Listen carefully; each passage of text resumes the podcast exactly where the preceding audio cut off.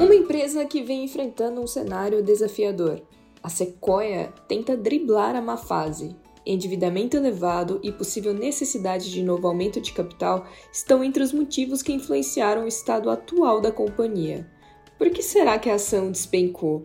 Há riscos de recuperação judicial? Qual a expectativa para o corte da Selic? Esses são alguns dos temas debatidos com os analistas Arlindo Souza, do TC, e Hugo Queiroz, da L4 Capital.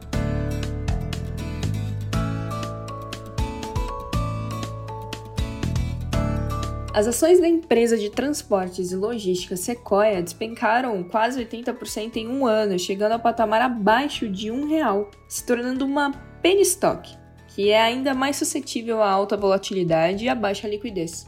Mas o que houve com as ações da Sequoia afinal? Eu sou Mariane Paim, editora do Investing.com Brasil, e conversei com dois analistas para entender melhor a realidade da companhia e como eles veem o processo de recuperação. Vamos nessa?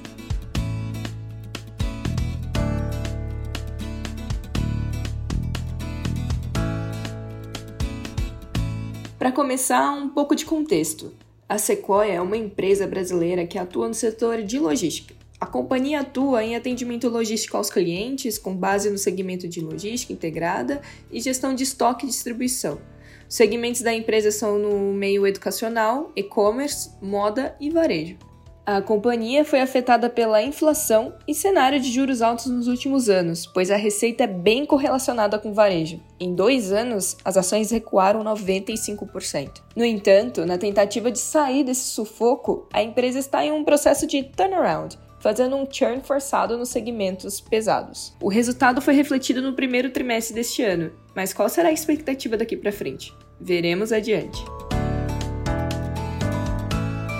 Mas antes da gente seguir, você sabia que pode acompanhar os dados financeiros mais completos sobre a Sequoia e tantas outras companhias de forma muito fácil? É só acessar a plataforma do Investing Pro.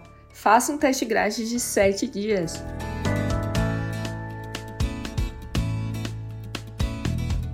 Voltando para o nosso tema de hoje, a Sequoia foi impactada por diversos fatores. Uma taxa de juros muito alta e um período inflacionário pesado complicaram a vida da companhia. O analista Hugo Queiroz diz que este é o efeito do risco sistêmico e também das falhas estratégicas da própria Sequoia. Já para o Arlindo, a empresa começou bem, mas fatores específicos refletiram na queda.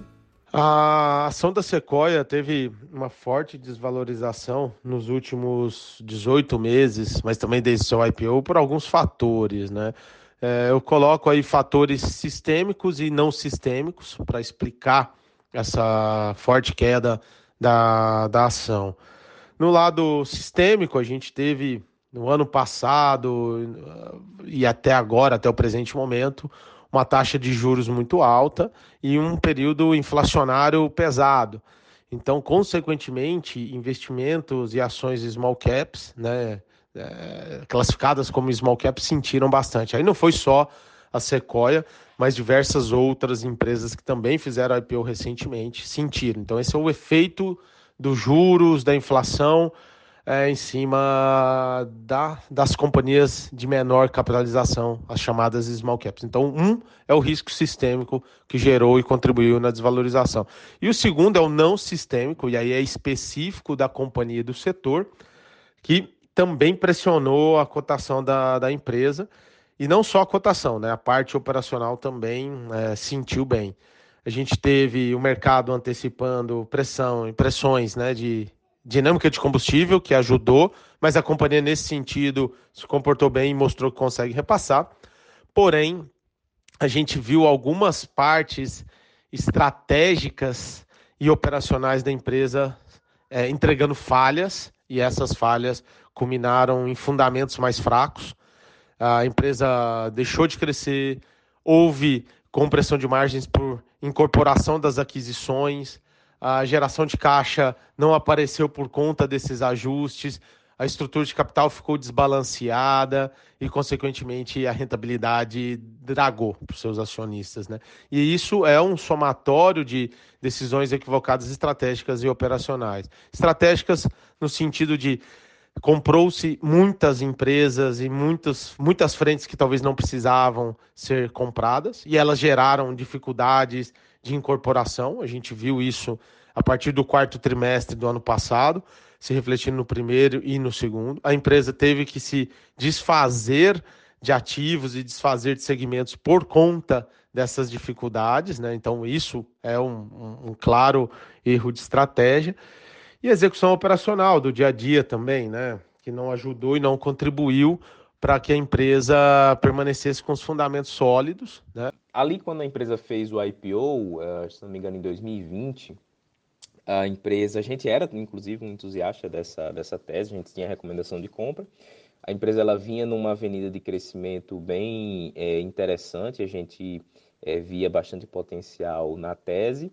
Só que uma empresa de, de alto crescimento, o mercado embute no preço muita expectativa positiva. Então a empresa ela começa a ser negociada com um valuation muito caro. Então a empresa tem que entregar muito crescimento, é, muito retorno sobre capital investido para justificar aquele valuation. E como eu expliquei no início, é, o ambiente macro e micro uh, não, não, fez com que a empresa não entregasse tudo aquilo que o mercado esperava. Então isso se reflete aí no múltiplo da companhia, né? No múltiplo e no, no próprio preço é, da ação. A Sequoia chegou, chegou ali no all-time high a quase 30 reais, ou, ou, uma faixa nesse, nesse nível aí de preço, e negocia hoje é, nesses 60 centavos. Aliado a, a essa alta expectativa do mercado, como eu falei, o balanço também, o risco financeiro ali da empresa, ele aumentou muito e se deteriorou bastante. Então, isso explica aí a derrocada da, dos papéis uh, nos últimos meses, né, nos últimos anos. Além do cenário inflacionário, o rebaixamento de rating pela agência S&P pegou forte a companhia após a convocação de uma assembleia de debenturistas que vai discutir a concessão de waiver, aquele perdão temporário para o não pagamento dos juros devidos nos próximos cinco meses, entre setembro de 2023 e janeiro de 2024, no valor estimado de 20 milhões. E o risco ainda é mais embaixo, tá? A agência informou que poderá rebaixar os ratings caso a empresa não honre com os pagamentos dos juros. Como os analistas veem essa situação? Ao que parece, já era um movimento esperado. Veio tardiamente, é, ele já deveria ter acontecido alguns trimestres atrás e não apenas agora.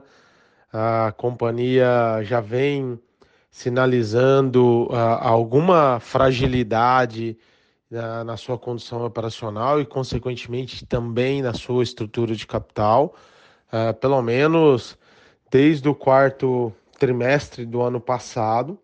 Então, estamos falando aí de divulgações de quarto tri, primeiro tri, segundo tri, e agora apenas a gente vê uma revisão de rating. Esse é, dado, essa informação já deveria ter sido atualizada, uh, no meu modo de entender aí sobre mercado financeiro, análise de crédito, análise de risco, ali por volta do primeiro trimestre, ou quando houve né, o, a sinalização do aumento de capital, né, do follow-on feito ali, da subscrição privada a 1,50, com a justificativa de reforçar o caixa da companhia para fazer frente a, a, a, aos fluxos né, de, de caixa aí, de pagamentos, tanto de fornecedor quanto também de credores ali da operação. Então, é, foi bem, bem é, ruim, digo, o timing da revisão, já deveria ter sido feito antes. Assim, é, é até meio que natural, tá, essa, esse rebaixamento. Por que, que eu estou dizendo que é natural, mesmo sendo uma notícia muito ruim? Uh, desde o comecinho desse ano, a gente começou a ter um view bem mais é, pessimista para a Sequoia. A gente já começava a ver ali é, que o balanço né, da companhia, uh, os fundamentos dele, ele, ele começava a ficar mais fraco. A empresa tomou algumas... É, o macro foi muito ruim para a empresa, essa questão aí de inflação e juros. Né? A gente teve ali é, 2022 preços de diesel muito alto, né, gerado ali pela guerra na Ucrânia e um ambiente de inflação e juros também bem elevados que é, machucam bastante as empresas de varejo e a Sequoia, por ter uma exposição alta a esse segmento, ela acabou sofrendo é, também. Aliado ao macro, o micro, né, ali dentro da empresa, Uh, tiveram também algumas é, decisões ruins, a empresa fez muitos é, M&As, né, até de forma alavancada também. Essas aquisições elas não trouxeram o resultado esperado. Uh, e também algumas decisões ali da, da direção financeira, eles fizeram um instrumento chamado Equity Swap, que na verdade é um derivativo em que a empresa aposta na alta das suas próprias ações. Então a empresa fez isso, o, papel ele caiu bem e essa queda nas ações se refletiu no balanço da, da Sequoia. Além da questão do rating, vale falar também da influência daqueles juros no desempenho da transportadora. Com o corte da Selic, o analista do TC diz que ajuda, mas não resolve todos os problemas para a companhia. Por sua vez, o analista da L4 diz que o lado macroeconômico pode influenciar positivamente a empresa. Né, a gente é, já viu essa sinalização da da, de corte de juros beneficiando os ativos, né, a, a, precificação da bolsa de small caps. A gente já viu algumas empresas respondendo bem. Uh, o setor de varejo uh, tende a se beneficiar desse corte de juros. As famílias vão consumir mais. A gente viu o PIB sendo divulgado na sexta-feira, vindo muito melhor do que as projeções, né? Um crescimento de 0,9 contra 0,3 de projeção, puxado por família, consumo das famílias. Então, naturalmente, varejo vai se recuperar, vai começar a acelerar novamente, e aí isso claramente beneficia a empresa na sua parte de mercado operacional, então vai voltar a crescer receita. A, perspectiva é de voltar a expandir sua receita frente aos trimestres agora problemáticos. Agora, claro, ano contra ano vai ser menor, porque a empresa é menor hoje, né, nesse movimento de reestruturação. Mas dá a perspectiva de voltar a crescer. Se ela voltar a crescer em segmentos mais leves, a gente tem margens mais altas, consequentemente geração de caixa melhor, e aí esse fluxo de caixa, por todo o arranjo ali de score account, tudo, é, permite que a empresa fortaleça novamente sua saúde financeira e tenha e faça frente às dívidas. Então a perspectiva com o de juros na operação é boa. E na estrutura de capital, consequentemente, você vai gastar menos com juros, vai fazer menos é, vai ter menos despesa financeira, então, naturalmente, você melhora também a sua rentabilidade, o seu, seu lucro líquido ou o seu resultado líquido, caso a empresa consiga ter. Ajuda a gente entrando nesse ciclo de corte, tá? É, alivia ali a, a despesa financeira da empresa e o cenário, né, para o varejo ele fica melhor. Então reforça ali a questão da, do, do, das receitas da empresa.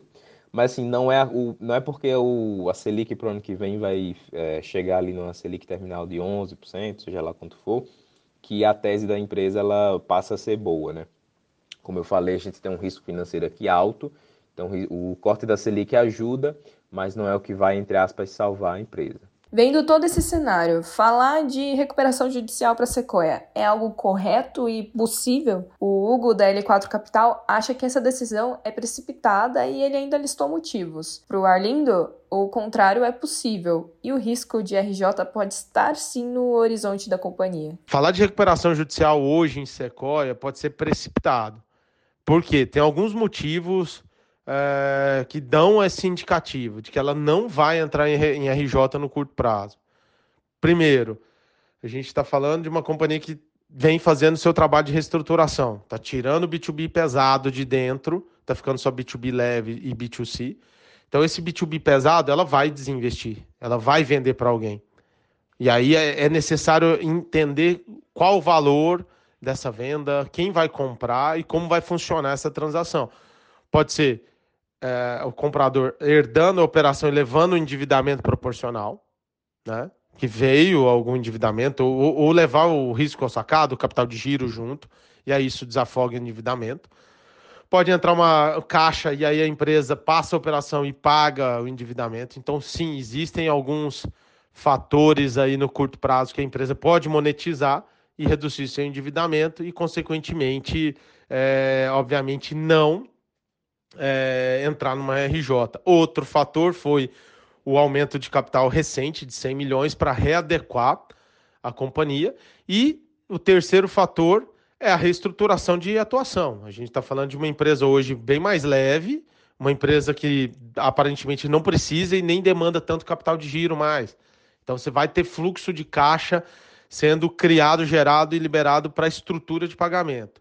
E aí eu fecho nessa primeiro pilar de análise aqui, a dívida é longa. A gente está falando de uma dívida para ser paga em 2025. Não tem sentido você hoje chamar uma RJ para um, uma dívida que vai começar a ser amortizada efetivamente em 2025.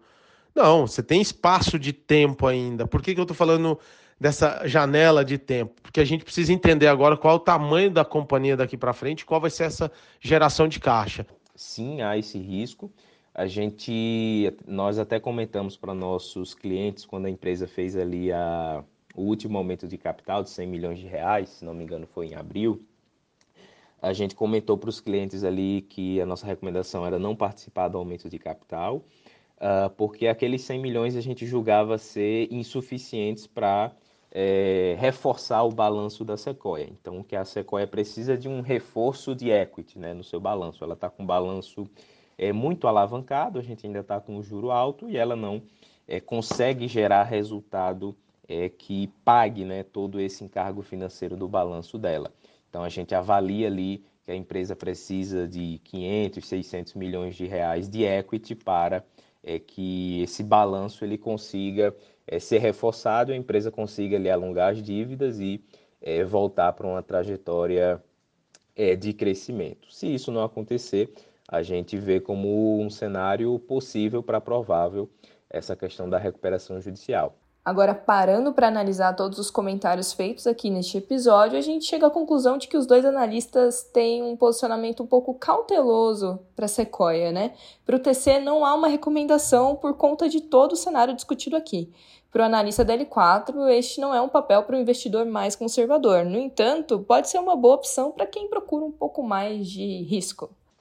No geral, hoje a gente é, vê a tese como uma tese do que a gente chama de turnaround, então empresa ela está tendo diversas iniciativas ali é, para é, recuperar né, a, sua rentabilidade. Ela é, veio num processo aí desde o início desse ano entregando é, bases base de distribuições, é, fazendo alguns distratos ali é, com alguns clientes é, de alguns volumes que não eram tão interessantes para a empresa. Eles vêm focando agora em colocar a companhia novamente é, nos trilhos. Uh, e se a gente recomenda ação, não, nós não recomendamos ação, a gente nem tem preço-alvo hoje, está é, tá em revisão, porque a, ainda é muito, muito difícil da gente fazer é, qualquer estimativa para a companhia, porque uh, se a gente olhar ali os últimos resultados, a gente vê que essa, a, a queda da receita foi muito forte, né? Então a, é como se a empresa tivesse diminuído bastante de tamanho e a gente precisa uh, de mais, uh, mais dados ali dos próximos balanços para a gente ter uma, uma visão mais, mais adequada para a empresa. Hoje, é, eu não recomendo para aquele investidor averso ao risco é, ter Sequoia no portfólio. Agora, aquele investidor que procura um pouco mais de risco, com o objetivo de valorizar o seu equity, seu capital, pode ser uma boa oportunidade Sequoia. Qual que é a tese de investimento hoje de Sequoia? Anteriormente era crescimento. A empresa veio fazendo, fez o IPO, acelerou seu growth, estava entregando esse crescimento e agora ela está em um momento de turn, de reestruturação. Para mim, nesse momento de reestruturação, se ela conseguir superar e entregar, passa a ser uma tese de valor. Eu acredito, como eh, disse, né, não, não vejo mais a empresa no ritmo de crescimento que ela estava entregando dobrando seu faturamento a cada ano, né, por conta das aquisições, mas também ocupando o mercado de outras. Acho que ela vai ter um crescimento bem menor. E aí esse a tese de valor se materializa, ela superar a reestruturação, entregar o novo patamar e o mercado conseguir enxergar. Agora isso pode demorar seis meses, pode demorar 12 meses, mas o que a gente sabe é que ela precisa entregar essa página virada até 2025 que é quando efetivamente começa a pagar as amortizações do seu endividamento mais pesado. Vale lembrar que a média de estimativas dos analistas compilados pelo Investing Pro para a Sequoia é de um preço justo de 95 centavos com um potencial de valorização de 45%. E você, investidor, o que você achou da tese de Sequoia? É um bom investimento? Diz aí pra gente nos comentários e, claro, vale lembrar que você pode acompanhar a empresa além de índices de outras companhias no site ou no aplicativo do Invest.com Brasil. Além de, claro, seguir a gente em todas as redes sociais. A gente tá lá. Até a próxima, pessoal!